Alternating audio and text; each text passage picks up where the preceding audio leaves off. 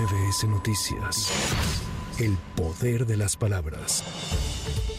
La coalición Va por México y miembros de la sociedad civil anunciaron el método para la definición de la candidatura presidencial opositora, que constará de tres etapas y el cargo de la persona que será electa el 3 de septiembre será responsable nacional para la construcción del Frente Amplio por México.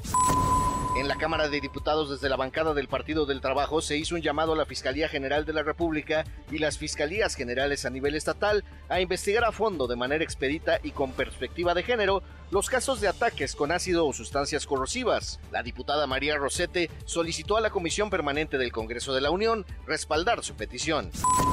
El Servicio Meteorológico Nacional informó que se esperan lluvias puntuales intensas en Michoacán, Guerrero y Oaxaca, muy fuertes en Jalisco, Colima, Chiapas, Campeche y Yucatán, así como lluvias puntuales fuertes en el Estado de México, Ciudad de México, Morelos, Puebla, Veracruz, Tabasco y Quintana Roo. Además, esperan temperaturas superiores a los 40 grados en 13 estados.